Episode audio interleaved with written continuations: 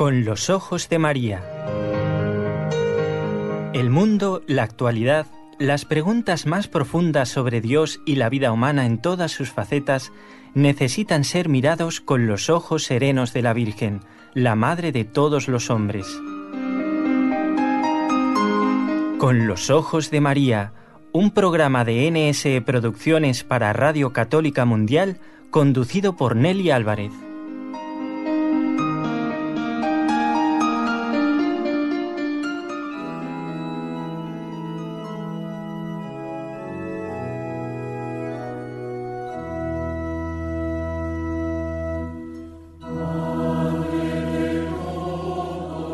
Decía el Papa Juan Pablo II, la Iglesia es la comunidad de quienes anuncian con su vida y con sus palabras el mensaje de Jesús.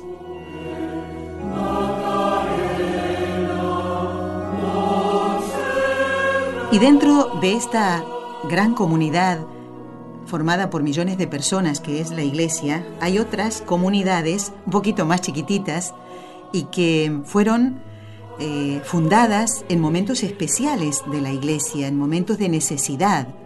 De allí las órdenes mendicantes, ¿eh? otras más cercanas a, nuestra, a nuestro siglo XXI y otras que ya llevan siglos, como la Orden de la Merced, la Orden Mercedaria. ¿Y qué estamos escuchando? Bueno, para dar comienzo al programa, la coral isidoriana de León, que dentro de un CD de un trabajo sobre himnos a la Virgen María, contiene este a la Virgen de la Merced, porque ella es la patrona de Jerez, de Barcelona y de otros lugares del mundo que hoy si ustedes quieren comunicarse con nosotros pues nos comentarán, bueno, es patrona de mi ciudad, es patrona de mi país. Y para hablar de Nuestra Señora de la Merced, ya que el lunes no pudo salir el programa al aire por la visita del Papa a estos países del Este, bueno, pues hoy hemos invitado a un mercedario.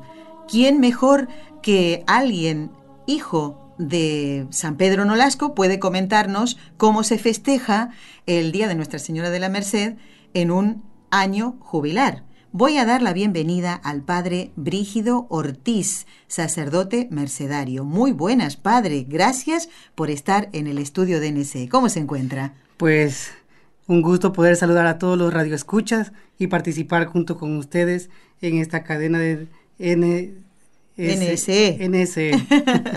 Para Radio Católica Mundial. Pues nosotros los mercedarios vivimos este ambiente con alegría y con gozo sobre todo viviendo los 800 años. Nadie se pudo imaginar que esta generación, la nuestra, nos tocaba vivir estos 800 años. Una pues fiesta muy especial, ¿verdad? Con gozo lo vivimos. Padre, eh, este micrófono, ¿verdad que da un poco más de miedo que el que usted utiliza cada día en la iglesia San Pedro Nolasco, donde le hemos oído varias veces? Este como que asusta un poco. ¿Por qué será, padre? Eh? claro que sí los micrófonos siempre son la puerta al mundo. No es lo mismo que te escuche un grupo reducido dentro de un dentro de la iglesia, que te escuche todo el mundo y personas de diferentes lugares.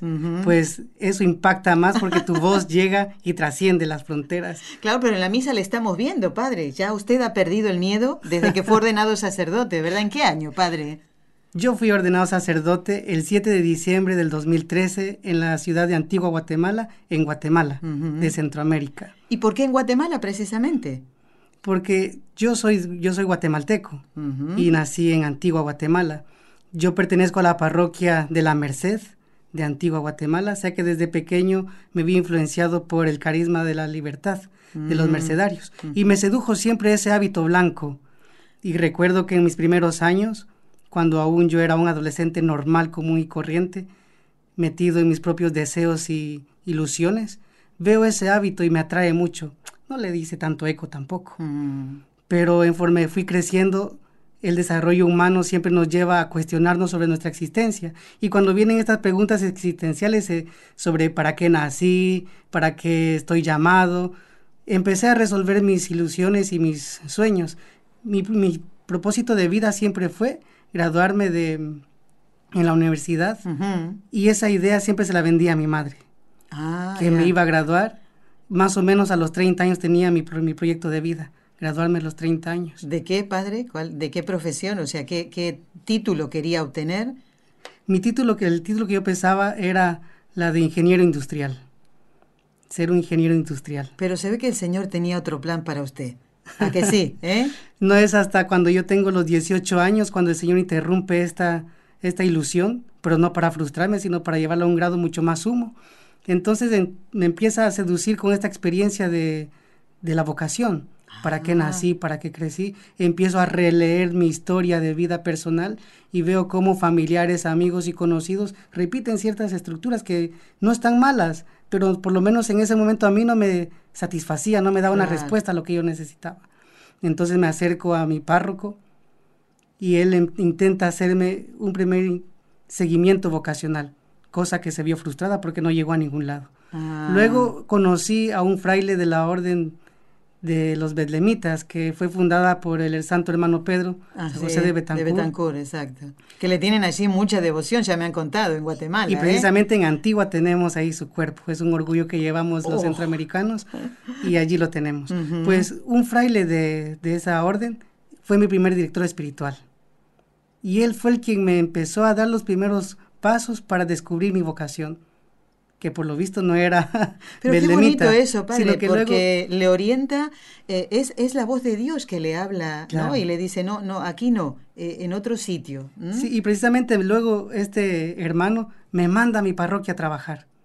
Y es allí donde yo ya a mis 18 años ya logro enfatizar en ese carisma. Qué bueno, el de la, de la Orden de, la, Merced. Y para eso hemos invitado al Padre Brígido. Me encanta que también cuente eh, su vocación, porque Padre, estamos haciendo, eh, hoy hemos dejado un poquito de lado el ciclo de estellos sacerdotales que estamos haciendo en el programa Con los Ojos de María, para que usted nos hablara de la Orden Mercedaria, pero viene estupendamente bien que nos relate cómo el Señor fue marcando ese camino a esta orden que, bueno, nos habla de mercedes, de regalos, de dones que recibimos de Dios a través de Nuestra Señora, la Virgen Santísima.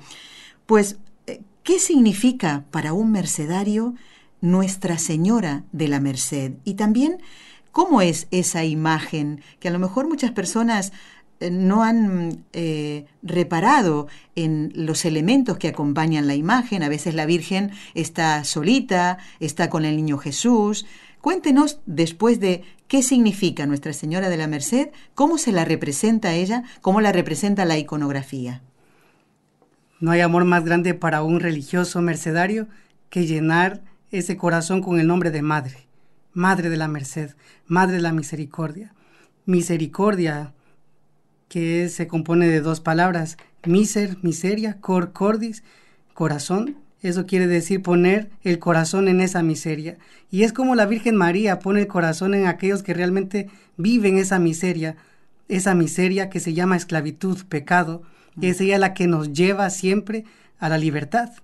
Y por eso esa iconografía es muy bellísima y en particular a mí me encanta, porque cada vez que vemos a nuestra madre, vemos a Jesucristo.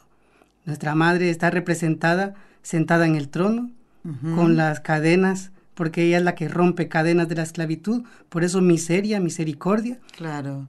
Y en su regazo conlleva a Jesucristo, al niño Jesús. Por eso nuestra, nuestra Madre, la Virgen de la Merced, siempre nos lleva a Jesucristo. Esa iconografía muy bella porque no es la Virgen María en sí misma la que genera la libertad, sino que es ella la que nos lleva siempre a Jesús, a su Hijo amado, aquel que se hizo carne y ha dado su vida por todos nosotros. Entonces la Virgen María, en la advocación de la Merced, nos quiere llevar siempre a ese misterio de vivir en la libertad, recuperar aquella libertad que muchas veces perdemos. Perdemos por decisiones personales. Eso es. Entonces, la Virgen siempre nos recuerda que estamos llamados a ser libres y por eso ella, nuestra Madre de la Misericordia, la Madre que dio a luz la libertad y nosotros los hijos de la, de la misericordia, los hijos de la merced, la llevamos siempre con tanto aprecio, tanto que donde quiera que vamos, llevamos siempre este recuerdo de nuestra madre y llevamos siempre la devoción a la Virgen de la Merced. Por eso nuestras iglesias están muy bien engalanadas con esta imagen y siempre la llevamos como estandarte de nuestro carisma. Claro. Padre, yo también tengo que decir, ya que estamos recordando, bueno, yo tengo más años que usted. ¿Cuántos años tiene usted, padre? Pues de vida tengo 33 años. 33 años, la edad de Jesús, ¿eh? Decimos bueno, eso es peligroso decirlo porque si a Jesús lo crucificaron, yo todavía quiero vivir más. Ah, bueno, para hacer el bien y para servirle en la iglesia, obviamente, ¿no? Bueno, padre, recordando mis años de la niñez, eh, tengo muy presente a mi parroquia, la parroquia donde recibí a Jesús por primera vez y era justamente Nuestra Señora de la Merced, en la ciudad de Rosario, en la provincia de Santa Fe, en Argentina. Allí recibí a Jesús de manos del padre Aldo, a quien recuerdo con muchísimo cariño, él ya murió hace algunos años, eh, quien también tuvo con mi padre, en paz descanse, eh, una amistad, se ayudaron mutuamente en lo espiritual. Yo guardo un recuerdo muy grande y siempre de esa preciosa imagen de Nuestra Señora de la Merced en el altar mayor y también la, la, bandera de nuestra patria. El argentino es muy patriótico. y también la bandera del Vaticano, la bandera de la Santa Sede, que espero que siga presidiendo, porque hace muchos años ya que no voy allí, pero guardo un recuerdo tan entrañable de esa querida parroquia que, bueno, escucho mi voz en el coro, pero bajito, ¿eh? porque mejor que no escuche muy alto, ¿eh? y, el, haber podido colaborar en la lectura de, la, palabra de Dios allí. Así que también guardo yo recuerdos de mi niñez. Pues va, como están de fiesta, porque este es el año jubilar, ¿cuándo comenzó el año jubilar y cuándo concluye? ¿O es concretamente todo el año 2018? Este año de gracia que nos lo ha concedido el Santo Padre se dio inicio en enero de este año y terminará el 7 de enero del 2019 en Perú. Ah, en Perú. Sí. Ah, mire. Allí, allí tendremos, el, ahí daremos por concluido este año jubilar. Este año jubilar que está lleno de mucha experiencia en nuestros lugares este, que llevamos como representantes viven estas fiestas. Y es muy significativo para los distintos lugares porque tanto como en América como aquí en Europa se vive de forma distinta. Sí, ¿verdad? Desde América del Sur, desde los colegios, están fomentando, están viviendo este carisma de la libertad. En Guatemala, en Centroamérica, de donde yo soy, vivimos también no tanto en colegios, porque en Centroamérica no nos dedicamos a la enseñanza. En Centroamérica se ha hecho una opción preferencial por la asistencia a las prisiones pero desde esos lugares, desde esa misión, desde esa pastoral nuestra, vivimos, la alegría de los 800 años. Cada recluso, cada interno, cada persona que está privado de libertad vive esta experiencia de la, del año jubilar. Aquí en Europa también se visitan mucho las prisiones y también desde esa dimensión de celebración, aquí los obispos, que es un gran signo que han realizado, han ido a las prisiones y han celebrado lo que le llaman el año jubilar, abriendo la puerta santa. Es algo muy significativo para los internos porque ellos en las capillas o en los lugares de adoración se hacía algo especial. Y cada interno pasaba y vivía esa emoción de los 800 años viviendo el año de gracia. Y bonito unir esto que dice usted con la palabra misericordia que usted tanto ha nombrado, porque justamente en el año de la misericordia, para poder ganar el jubileo, pues se abrían esas puertas, teníamos, para ganar las indulgencias, teníamos que pasar por allí y hacer el esfuerzo también, Padre, eh, porque algo tenemos que hacer, no todo lo, que Dios lo puede hacer todo, obviamente, pero poner de nuestra parte para poder alcanzar esa libertad, esa libertad, eh, poder liberarnos del yugo del pecado, del orgullo, de la soberbia. Esa es la auténtica esclavitud. Después vamos a hablar de las esclavitudes de este siglo XXI, padre. Tenemos tela para cortar, ¿eh? Como ve usted, ¿eh? Bueno, todavía nos queda un ratito más. Padre, ¿quién, eh, ya nombré a San Pedro Nolasco. Eh, él es el fundador de la Orden de la Merced, pero fue el único que puso su mano allí. ¿Hubo alguien más? ¿Y cuál fue la necesidad de fundarla hace 800 años? Saquen la cuenta. A ver. Así de forma sintética y haciendo una línea de tiempo podemos establecer a Pedro Nolasco más o menos en el 1800. Él tendría ya 15 años quizás en ese momento se vive toda aquella experiencia de invasión musulmana, árabes, que vienen a conquistar estas partes, estas tierras españolas, que era tierra de cristianos. Justamente en esa dimensión de, invasión, de lucha, de conquista, es la que se ve envuelto San Pedro Nolasco. Pedro, Pedro Nolasco es hijo de un mercader. Por lo tanto, se dedica, era un negociante, un comerciante, y se le daban muy bien los números y el dinero, ¿verdad? Entonces, Nolasco, como hijo de su padre, pues vivía esa, esa experiencia de comerciante y iban de puerto en puerto, de lugar en lugar. No es hasta que llegan a Valencia donde él se ve cuestionado por esa realidad, porque ve muchos cristianos que son perseguidos y son hechos esclavos, mm. precisamente por su fe, porque en esa dimensión de conquista, pues intenta establecer la religión, ¿verdad? Entonces lo que les piden a los cristianos es que renieguen de su vida cristiana.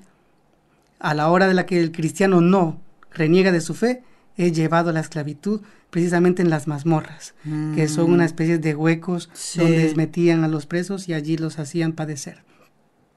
Pues esa es la realidad de Nolasco, eso es lo que lo cuestiona. Una vez que su padre ha muerto, Nolasco queda como heredero de todo. Ah. Él sigue siendo comerciante, pero en esa dimensión precisamente donde nos llegan a todos los seres humanos esas preguntas existenciales, él, empieza a verse reflejado en todos los cristianos que pierden la esclavitud. No duda. Que pierden la fe. No, perdón, que son esclavos. Son esclavos. Son esclavos. La, fe no la pierden. Pues por no perder la fe, son llevados a la esclavitud. Entonces, esta, esta realidad es la que cuestiona Nolasco.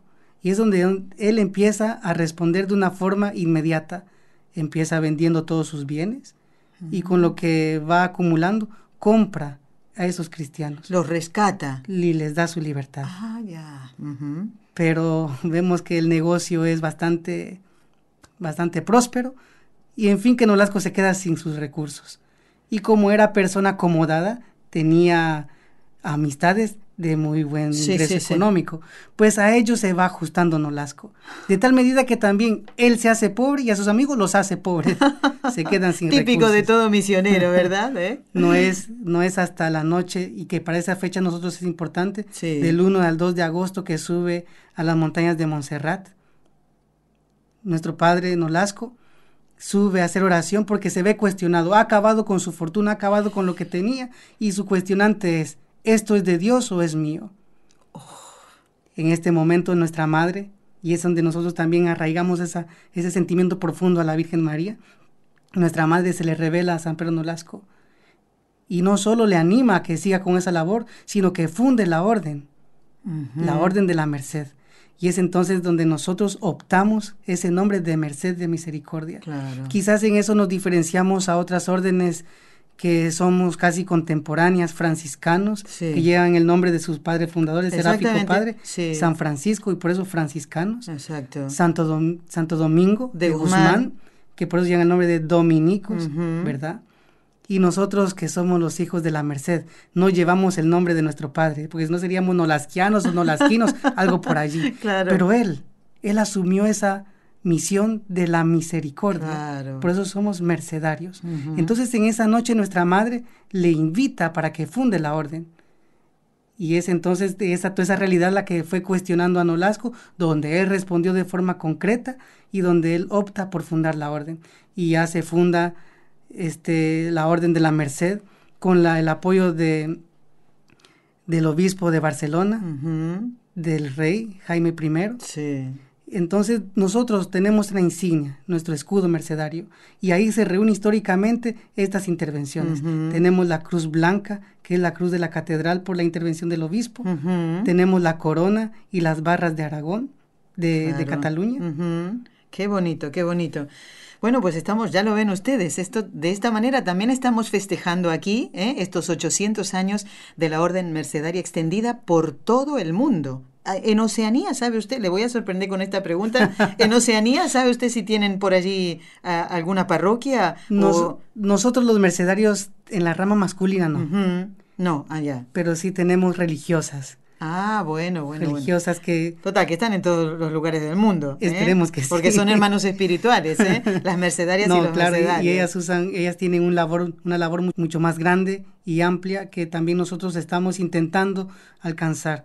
Pero la iglesia siempre va de la mano con los aspectos de Dios. y con los aspectos políticos, porque no, ah, podemos, no podemos transgredir también una normativa claro, hay que ir eh, eh, para poder cumplir con esa misión del Señor Despacito. Eso, eso, no quita que no estemos evangelizando, claro que sí. Claro. Nuestra oración, nuestras Eucaristías siempre van en estos destinatarios que más lo necesitan. y pues bueno, junto con de la mano de Nolasco, que fue nuestro fundador, también hay otros personajes significativos para nosotros que son santos y están en el calendario romano de la iglesia. ¿Qué son, padre? Entre ellos podemos mencionar a la primera mujer, a la que dio paso a la rama femenina de nuestra orden, que es Santa María de Cervellón, que precisamente contemplamos su cuerpo aquí en la Basílica de la Merced, aquí en, Barcelona. En Barcelona. Incorrupto está, el cuerpo incorrupto. Y además, bueno, se ha festejado hace pocos días también. Sí, hace pocos días hemos celebrado a esta hermana nuestra que la ponderamos muy bien con gozo y con alegría. Y es muy, muy significativo que en la iglesia de San Pedro Nolasco, donde está el padre Brígido Ortiz, que es nuestro invitado de hoy en Con los Ojos de María, pues eh, Santa María de Cervelló aparece con un, con un barco. Sí. Su imagen aparece con un, con un velero, ¿no? Sí, la iconografía de Santa María de Cervellón lleva este, esta peculiaridad, lleva un barco. También se le llama con la Virgen del Socorro, ¿verdad? La ah, Virgen María de Cervellón y la Virgen y también del Socorro. Porque su labor, ¿cuál era dentro de la redención? Nosotros hablamos de que Pedro Nolasco en un principio gastó sus bienes por liberar, ¿verdad? Pues una vez que ya se, institucionalizó el carisma de la, de la Merced, la orden, pues entonces nosotros tenemos una figura que se llamaba Redentor. ¿Qué era esto? Se celebraba un consejo de los religiosos y se elegía a uno por sus virtudes, por su oración y por sus habilidades también. Y se le destinaba a que fuera tierra de musulmanes a comprar esclavos. A esa figura se le llama redentor. Ah, entendido, padre. Y también esa misión también ya la realizaban los trinitarios, que son casi contemporáneos, pero con la, con la diferencia, y no quiero hacer aquí política de nada, pero sí nuestro carisma surge de esto, porque nuestros bienes, todos nuestros bienes van específicamente para los privados de libertad, para los aquellos cautivos. Sí, sí, sí, nosotros no, nosotros no, no cobrábamos ningún recurso a los familiares ni lo hacíamos para canjear, sino simplemente nuestro carisma surge de darlo todo por los cautivos. Entonces este redentor iba, hacía esa misión y aquí tenemos algo particular y algo muy especial en nuestra orden. Pues este redentor contaba con un número de dinero especial para comprar. Pero si daban los casos en que el dinero se hacía corto, Sí. Se hacía corto para... habría más de un caso, seguramente. Sí, sí. Se, hacían, se hacía corto para la cantidad de cautivos que, que nosotros anhelábamos. Pues en ese momento surge y da inicio algo especial en nuestra vida, que es el cuarto voto. Ah, ¿y eh, en qué consiste ese cuarto voto? El cuarto voto, además de pobreza, castidad y obediencia. ¿Y ese cuarto voto a qué compromete a un mercedario? ¿O le comprometía? ¿Sigue, sigue en vigencia ese cuarto voto? ¿Y cuál es, padre? Nosotros lo seguimos profesando. Yo, en el pleno siglo XXI, cuando me ordené, hice mis votos solemnes hice efecto también de ese voto. Pues ese voto consta en dar la vida por la libertad de los demás. A ese se le llama el voto de redención, el dar la vida si es posible. Y es allí donde surgen estos personajes insignes en nuestra vida de la merced. Pues a estos les llamamos santos, porque daban su vida en rescate de estos esclavos. Pero eso iba de la mano con nuestra generosidad y con el negocio. Negocio de parte de los que, aquellos que cautivaban a, los cristianos y nosotros de parte de nuestra generosidad y entrega, de parte de la vocación. Constaba en que una vez que se acababa el dinero, no alcanzaba para los demás, pues nosotros nos quedábamos en rehenes por la libertad de aquellos. En lugar del en Lugar del cautivo. Con, con la condición de que a cierto tiempo volvían los religiosos, pagaban lo estipulado y ah. liberaban al, al fraile. Qué cosa, qué bonito conocer todo esto, padre. ¿eh? Muchas veces vemos, bueno, a un religioso pasar a nuestro lado y no sabemos todo lo que eh, su compromiso con el Señor comporta, ¿no? Como en este caso que usted nos comenta. Pero bueno, no nos vamos a ir por las eh, fuera de esta pregunta o de esta respuesta que usted estaba dando acerca de los santos mercedarios. Todo esto surgió a raíz de el barco que lleva la imagen de Santa María de Cervelio. ¿Cuáles son estos, eh, estas figuras insignes a las que ustedes tienen que imitar como hijos de San Pedro Nolasco? ¿Ves? Es interesante que cuando uno se empapa y vive ese carisma, pues uno se explaya. Exactamente, y hace muy bien, ¿eh? porque aquí que hable la locutora, mire, eso es peligroso, ¿eh? tiene que hablar el invitado. ¿eh? Bueno, y no hay mayor peligro que para alguien que habla y un micrófono, ¿verdad? Eso es, eso es un terrorismo. pues bien, Nuestros santos son los que figuran, está San Pedro Pascual, San Ramón Nonato, un santo muy conocido Así es. y muy acompañado. Tienen una reliquia, ¿no? En la iglesia de San Pedro Sí. Nolasco aquí. Sí, sí, Está muy tenemos. cerquita de la radio, por eso ahí hicimos el contacto con el padre Brígido. Sí, tenemos reliquias de, de San Ramón, el cual también su cuerpo no, no se ha encontrado con esto de la guerra civil, que invadieron el Ah. convento de San Ramón, profanaron todo y también allí se dio por perdido. Hay también una tradición, hay una tradición donde los hermanos, este, nuestros hermanos mercedarios, pues ocultaron el cuerpo. Y de tal manera fue que, que después ellos abandonaron el convento porque era, había persecución Claro. y luego ya no se pudo contactar con estos hermanos que ocultaron el cuerpo, de tal manera cosa. que también el cuerpo de San Ramón no lo hemos encontrado. Y las reliquias que se tienen son de las que se tenían en aquel momento, Ya. que se han, padi- se han podido conservar y aprovechar. Entonces, junto a San Ramón también tenemos a San Pedro Armengol y San Serapio, santos insignes que, como los decía al principio, dieron su vida y vivieron el martirio. Pues si me permiten, puedo hablar de forma sintética sobre San Ramón. San Ramón, una vez que ha quedado cautivo, porque él fue un redentor, él no murió siendo mártir, pero sí fue martirizado mientras estuvo allí. ya. Y uno de los mártires que se le acreditan a él es de que una vez estando allí privado, junto con los demás cristianos cautivos, Sí. anunciaba la palabra de Dios, daba testimonio de fe y allí se mantenía. Y estando allí, muchos mm, de los que cautivaban se estaban convirtiendo al cristianismo. Fíjese. Eso no le gustó a estos cautivadores y mandaron a martirizar a San Ramón. Y el martirio fue de que le pusieran un candado en la boca, un cepo. Callarlo del no todo. hablara, claro, claro, claro. Pero nuestro santo insigne no se dejó arrebatar por este dolor físico Sí. y seguía anunciando Qué la cosa. palabra del Señor. Pues llegado al tiempo, pues los demás hermanos llegaron y lo rescataron. Y así es como muchos mercedarios en esa forma dieron su vida. Unos sí murieron, murieron Claro. fuertemente eh, siendo en tierras musulmanas. Mm, Y también aquí, padre, porque esta mañana yo en la oración estaba leyendo el libro eh, El mártir de cada día, que es de un colaborador nuestro ya de muchos años, el padre Jorge López Teulón, y habla de los mártires mercedarios. ¿Eh? Mm, religiosos de la orden mercedaria que durante la persecución religiosa de la guerra civil murieron. Eran 37, por lo menos lo que se saben hasta ahora, ¿no? Y además, padre, no sé si usted sabrá una cosa particular. Aquí en la Plaza Buen Suceso, que está muy cerquita de la radio, en casas, allí en, en un número que, bueno, no voy a decirlo, sé el número también, pues allí se escondieron religiosos mercedarios hasta que finalmente fueron capturados ¿eh? en la ciudad de Barcelona y, y martirizados, además de en Ciudad Real. Eh, y en, en otros sitios de, de España. Y si no me equivoco, no, no lo puedo constatar eso porque no me dio más tiempo en la preparación de que sean ya beatos, ¿eh? No me extrañaría, ¿eh? Que sean ya beatos. ¿Son beatos? Sí, ya? sí, son beatos. está, pues, Solo estamos esperando algún milagro a favor del padre Mariano Alcalá, que es el que representa sus compañeros mártires, Sí. que son víctimas de la guerra civil española.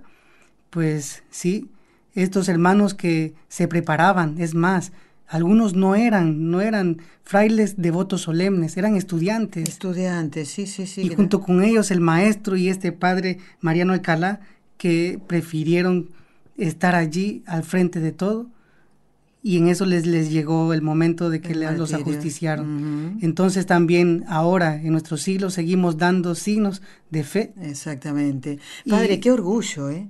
Qué orgullo Sí. el, pertenecer a la misma orden donde tantos santos eh, lucharon cada uno en su misión, los que fueron mártires, pues el Señor les dio ese privilegio tan especial.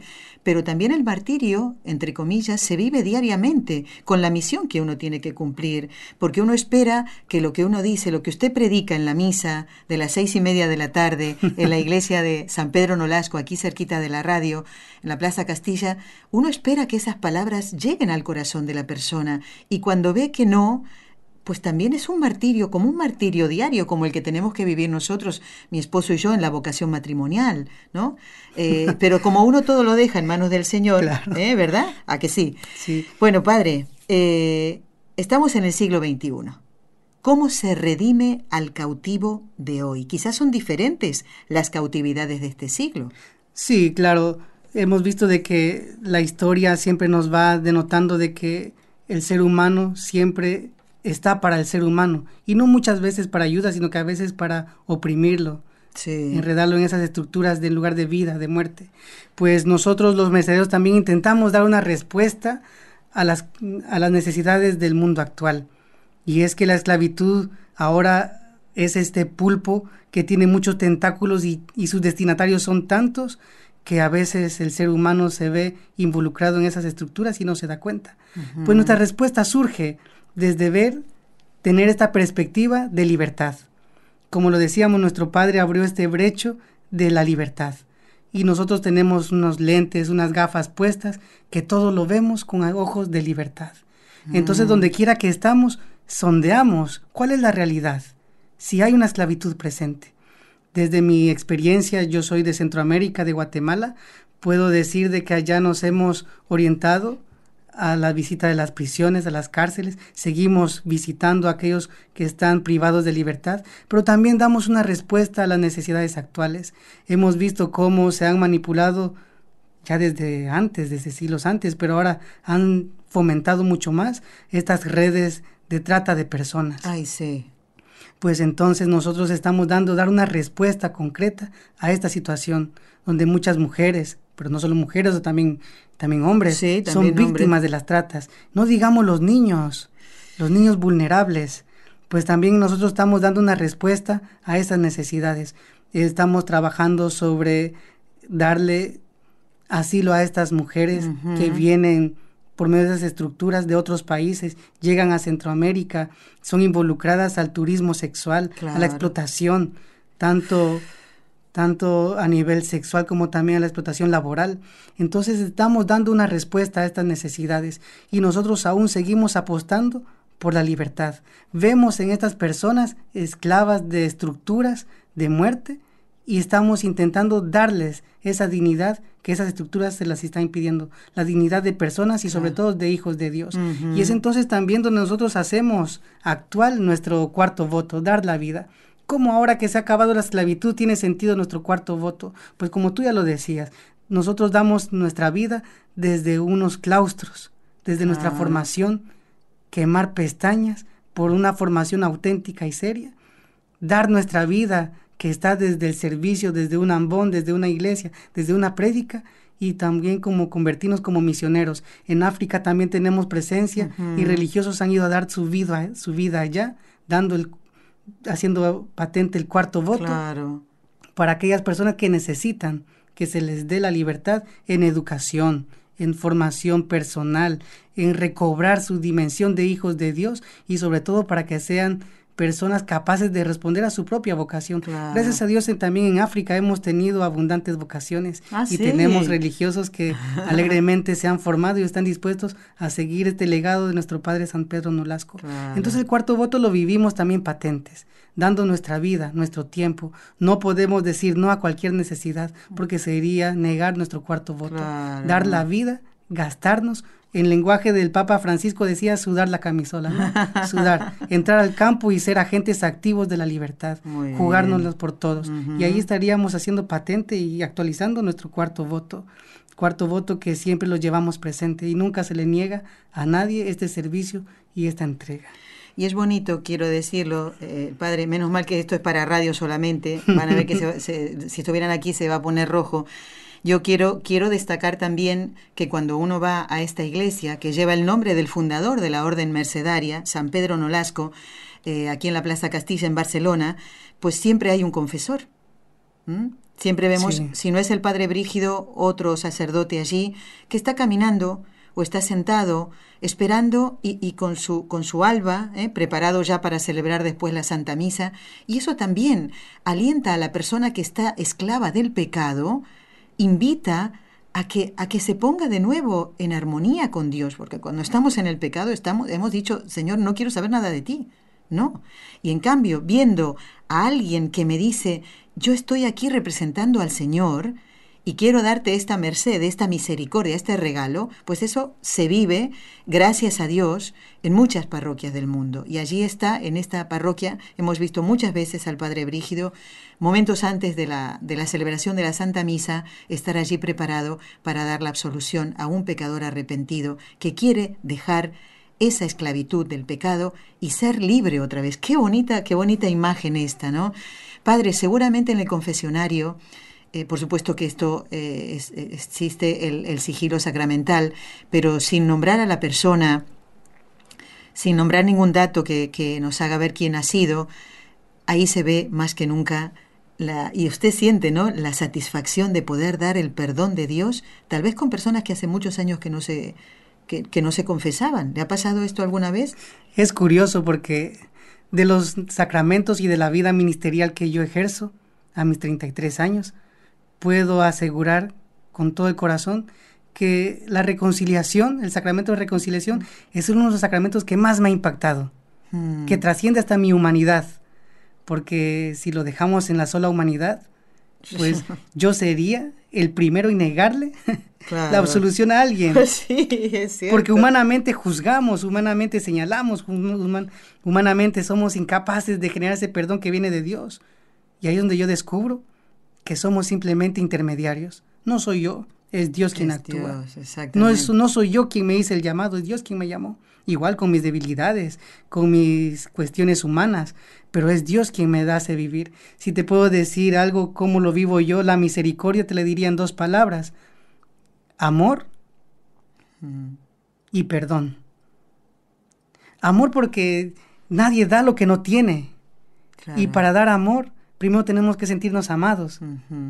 Yo me siento amado primero por Dios amado porque soy indigno de, llevar este ministerio, pero es el quien me ha llamado y me siento amado y qué bonito sentirse amado por Dios, sentirse abrazado por Dios, sentirte querido en medio de las crisis y mis dificultades, porque decimos que soy una persona humana, también vivo mis situaciones límites. Exacto. Vivir lejos de mi país, lejos de mi familia. De mamá, lejos de mamá. ¿eh?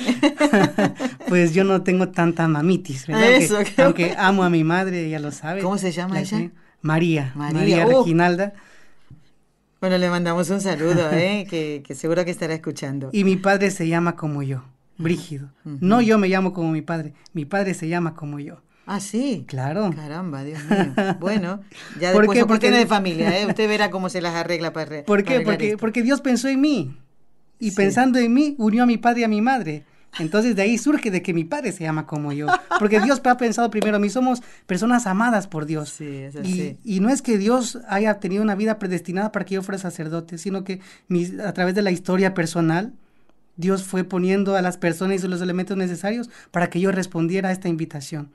a, esta, a esta invitación. Pues como decíamos entonces, en el sacramento es donde yo descubro este amor de Dios.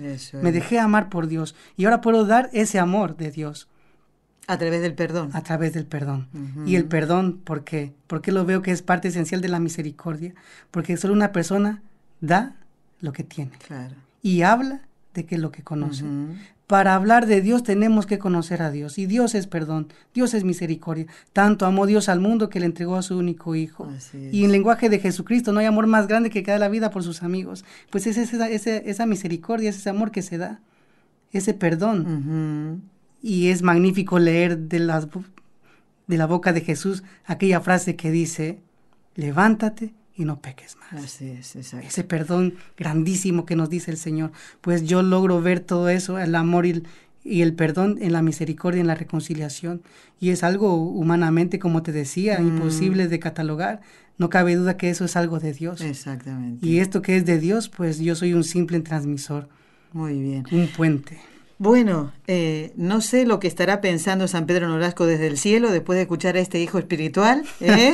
al padre Brígido Ortiz, sacerdote mercedario, nacido en Guatemala y que ahora en este momento está cumpliendo su, su misión ¿eh? en la iglesia que lleva el nombre del fundador, aquí en la ciudad de Barcelona. Padre Brígido, gracias, gracias también por todas estas enseñanzas. Eh, por, por, llevar este deseo de libertad a los hombres, ¿eh? pero la auténtica libertad, ¿eh? la libertad que saca del pecado, que saca de la miseria, que saca del barro, no otro tipo de libertad, no libertinaje, sino para llevar el hombre a Dios, porque es ahí donde vamos a encontrar la felicidad auténtica. Le pido que que bendiga a este equipo de trabajo, a nuestros compañeros de Radio Católica Mundial, que nos dé su bendición, Padre, y le acompañamos en la oración en este año jubilar, 800 años de la Orden Mercedaria, ¿eh? fundada por San Pedro Nolasco y pedida especialmente, mandado, se puede decir, por la Santísima Virgen, ¿no? Una indicación de ella a este santo. Su bendición, Padre, para todos, por favor. Pues quiero agradecer este tiempo que me han brindado. Gracias por abrir las puertas de este estudio a los radioescuchas, gracias por abrir las puertas de su corazón, de su casa y permitir de que una pequeña palabra les llegase. Pues yo soy la mínima expresión de la vida mercedaria. Bueno, no me están viendo los radioescuchas, pero soy mm. pequeño. de estatura soy pequeño, por eso digo que soy una mínima expresión de la orden de la merced. Pues estoy muy orgulloso de haber respondido con el Señor con mis problemas, con mis crisis, con mis situaciones, pero conscientes de que no soy yo, es Dios quien me ha llamado. Y también gracias a todos ustedes que escuchan, que viven siempre la fe, por orar por los sacerdotes. Gracias por pedir por los seminaristas. Gracias por colaborar con ese párroco, con esa persona que se dedica al apostolado porque allí es donde nosotros descubrimos nuestra y confirmamos nuestra vocación, sabiendo de que no estamos solos. La iglesia es este conjunto de hermanos que, como lo decía, perdona, yo también trabajé con la infancia misionera y uno de los lemas ah. que decían es, si todos los niños del mundo se dieran la mano, el mundo sería mejor. Y eso me encarnó tanto que yo aún lo repito y digo, si todos los cristianos nos diéramos la mano, el mundo sería mejor. Mis penas son tus penas y son compartidas. Entre más compartidas son más llevaderas. Mi alegría es tu alegría y se multiplican, a diferencia de las penas. Las penas se dividen y la alegría se multiplica. Pues así, oren, acompañen siempre a esos sacerdotes, a los ancianos, a los enfermos, para que sepan siempre responder a su vocación. Y gracias a ustedes por orar por todos nosotros, aunque no nos conocemos, siempre nos tendremos presentes en la Eucaristía, en la patena, la fracción del pan. Gracias a ustedes por abrir las puertas del estudio nuevamente y por permitir este compartir. Dios Padre misericordioso, te pedimos que bendigas a estos hijos tuyos, a estos que hacen posible llevar tu palabra, la alegría y la felicidad.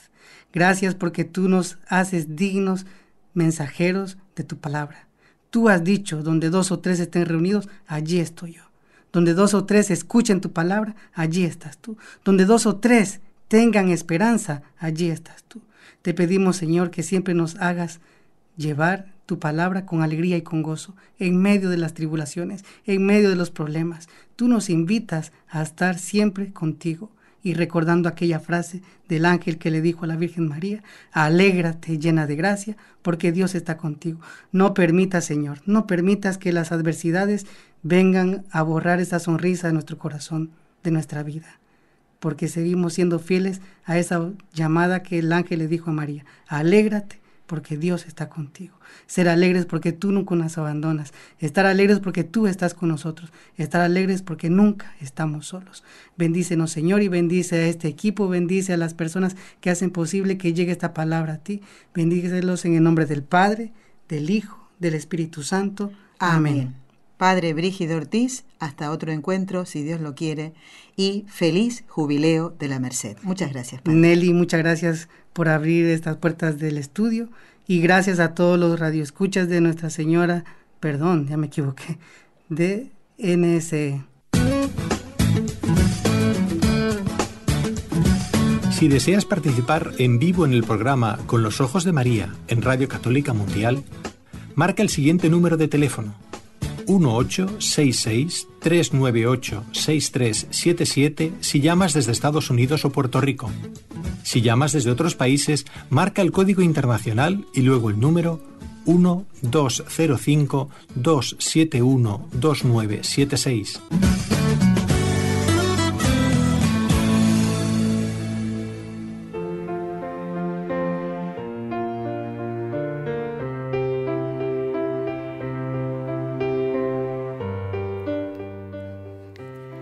Bueno amigos, espero que la entrevista que hemos tenido con el Padre Brígido les haya llenado de más cariño a Nuestra Señora, ¿eh? de más alegría cristiana. Realmente, qué, qué bonito, ¿no? Qué, momento tan agradable hemos pasado. ¿eh? Bueno, y ahora voy a dar lectura a algunos correos electrónicos y después voy a anunciarles algunas cositas que creo que son importantes para que las tengan en cuenta. Bueno, quiero dar las gracias a una oyente que se llama Nancy y que nos escribió hace bastante tiempo. Perdón, ahora doy lectura a este correo. Ella nos hacía eh, referencia a mm, algo que había visto en eh, Miraflores, eh, allí en, en Perú, sobre unos anuncios, unos carteles muy grandes haciendo apología del aborto, de la homosexualidad, de la lucha feminista ¿eh? y, una serie de cosas, eh, bueno, dice ya bajo el pretexto de visibilizar las luchas sociales de la mujer en Latinoamérica. Y ahí, bueno, le impresionó muchísimo a Nancy eh, estos carteles realmente muy grandes que denigraban a la mujer, dice, denigrantes para la mujer, hacen referencia a las marchas bueno, no voy a utilizar la palabra, ¿no? Para protestar contra la discriminación, la violencia contra las mujeres, el hecho de, bueno, exhibirse en las mujeres. Eh, bueno, pues ella, claro, se ha quedado impresionada. Yo te entiendo perfectamente, Nancy, porque hay cosas que hieren nuestros oídos y otras cosas que hieren nuestros ojos, ¿verdad? ¿Mm? Eh, evidentemente, siento yo en tu mensaje este, eh, porque nos envías fotos, ¿no? De estos carteles para que pudiéramos juzgar sus contenidos. Son horrorosos, evidentemente. Y además, Nancy, creo que a ti te pasa lo que hemos comentado más de una vez en el programa, especialmente cuando se acerca el Día de la Mujer, el 8 de marzo, ¿no? Eh, estas mujeres creen representar a, las mujeres, a todas las mujeres, y yo lo dije varias veces, yo no me siento representada eh, por una mujer que está mostrándose, exhibiéndose, mejor dicho, ¿no? Y, te entiendo también, tu, leo ¿eh? entre líneas de tu mensaje eh, esa mm, impotencia ¿no? ante esta realidad que se está presentando en nuestros países de Latinoamérica. Países que desde siempre han sido, mm, bueno, de, fe, ¿no? de manifestar la fe, de defender la fe, la vida, la familia, el matrimonio. Y ahora, bueno, pasan estas cosas que obviamente nos, nos impresionan mucho. Pero mira, Nancy, no nos tenemos que desanimar. Nosotras, las mujeres, tenemos que dar testimonio ¿eh? de lo que queremos ser eh, y no andar mostrándonos. ¿Eh? ser respetuosas con nuestro cuerpo, con nuestra mirada, con nuestra forma de hablar, con nuestras poses. Y uno ahora lo ve que, no sé, yo veía el otro día a un par de jovencitas que iban en el metro aquí en Barcelona y mm, yo me acuerdo, ¿no? Ahora a lo mejor les causará gracia esto, pero recuerdo que eh, nuestra juventud, hace ya muchos años, pues llevábamos nuestra, nuestro bolso con nuestras cositas, ¿no? Que el espejito, que, no sé, algo para ponernos, eh, eh, maquillarnos un poquito. Y ahora, pues solo llevan el móvil. Y, y uno dice, pero ¿cómo han cambiado los tiempos, no? Pues en esto también pasa lo mismo. Eh, la, cuando queremos defender algo, eh, debe tener tal peso nuestra palabra, ¿eh? nuestra forma de decirlo, sin faltar el respeto a nadie, que no hacen falta estas cosas, ni carteles exhibiendo el cuerpo desnudo de la mujer, no hace falta eso. ¿Y, qué será, no? Cuando, por ejemplo, hay alguna marcha a favor de la vida, siempre hay alguien que se acerca ahí medio desnuda. Esto ha pasado en Madrid también. Pero ¿por qué eso? Con, ese gesto, con esa actitud, con esa palabra de insulto, vas a hacerme cambiar de opinión ¿eh? a las ideas que tengo de la defensa de la vida y la familia. Bueno, Nancy, te agradezco, te agradezco este, este comentario ¿eh? y, y venga, no desanimarse, ¿eh? eso no nos tiene que, tirar al suelo nuestro, bueno, nuestra, nuestro ánimo. ¿eh? Doy las gracias a oyentes que han puesto intenciones para la misa del último día del mes, como Moraima, Rocío, Ileana, María. ¿eh? Sonia agradece a la hermana Estrella y a don Enrique Calicó que estuvieron haciendo el programa del día, a ver si lo tengo por aquí, don Enrique Calicó no lo tengo aquí en septiembre. Debe haber sido en agosto. Claro, fue el último día de agosto. Muy bien, salió muy bonito el programa, ¿eh? así que de nuevo doy las gracias a la hermana Estrella. Dice, escucho el programa cuando puedo hacerlo. Se aprende mucho. Gracias por todo el esfuerzo que hacen. Dice don Enrique, disfruta al narrarnos todas estas historias. Bueno, escribe Sonia desde Sacramento, en California. Ahora vamos a rezar.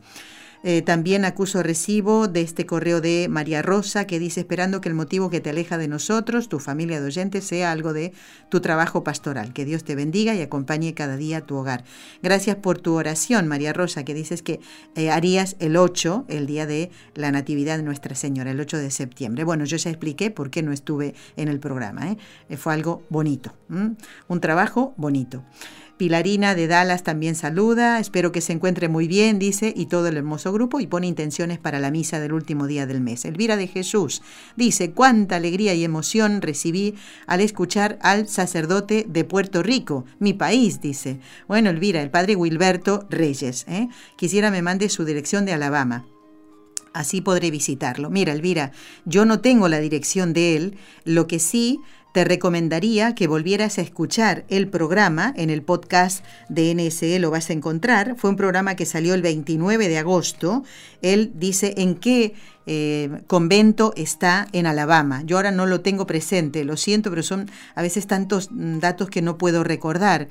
Eh, te invitaría entonces, eh, Elvira, que eres oyente de siempre, a escuchar en el podcast de nsradio.com el programa del 29 de agosto, el padre Wilberto Reyes. Fue una entrevista preciosa. Y ahí vas a poder sacar el dato de dónde está. Y después, bueno, los teléfonos se, consiguen muy rápido ahora en Internet mm, y ahí seguro que lo puedes encontrar. Bueno, quiero comentarles que el día 1 de octubre estará nuevamente con nosotros, si Dios quiere, el Padre Juan Antonio Mateo para hablar del mes del Rosario, que va a dar comienzo ese mismo día, estará con nosotros. Y muy pronto, creo que el día 3, volverá el Padre Jesús Ignacio Merino el sacerdote de Logroño, para hablar de la historia de los seminarios. ¿Les gustaría conocer esa historia? Pues vamos a rezar ahora pidiéndole a la Santísima Virgen que libre a todos los sacerdotes de caer en pecado por el poder que le concedió el Padre, la sabiduría que le concedió el Hijo y el amor que le concedió el Espíritu Santo. Dios te salve María, llena eres de gracia, el Señor es contigo, bendita tú eres entre todas las mujeres, y bendito es el fruto de tu vientre, Jesús. Santa María, Madre de Dios, ruega por nosotros pecadores, ahora y en la hora de nuestra muerte. Amén.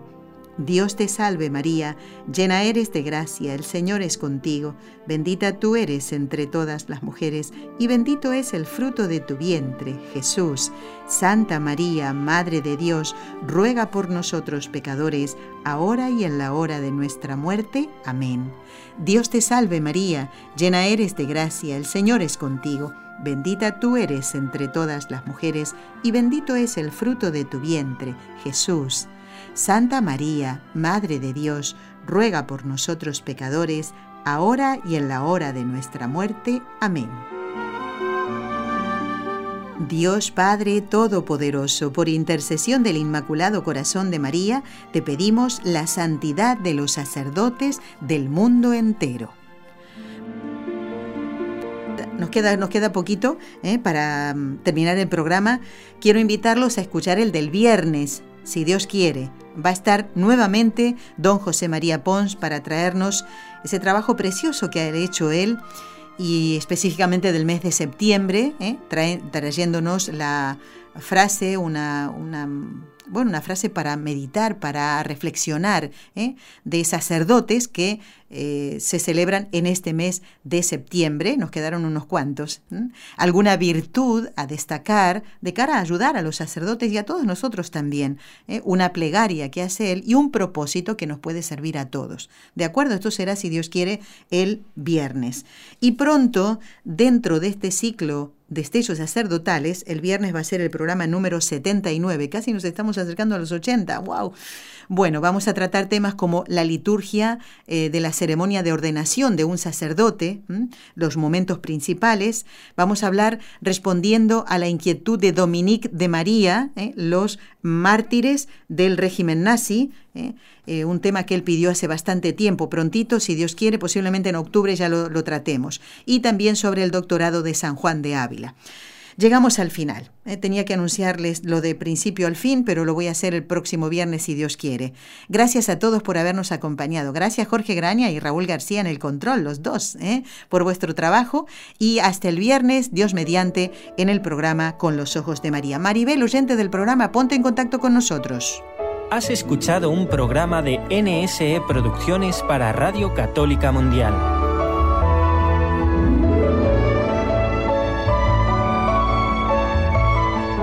¿Quieres conocernos? Escríbenos al correo electrónico con los ojos de María arroba nsradio.com. Envíanos tus sugerencias o comentarios con los ojos de María arroba nsradio.com.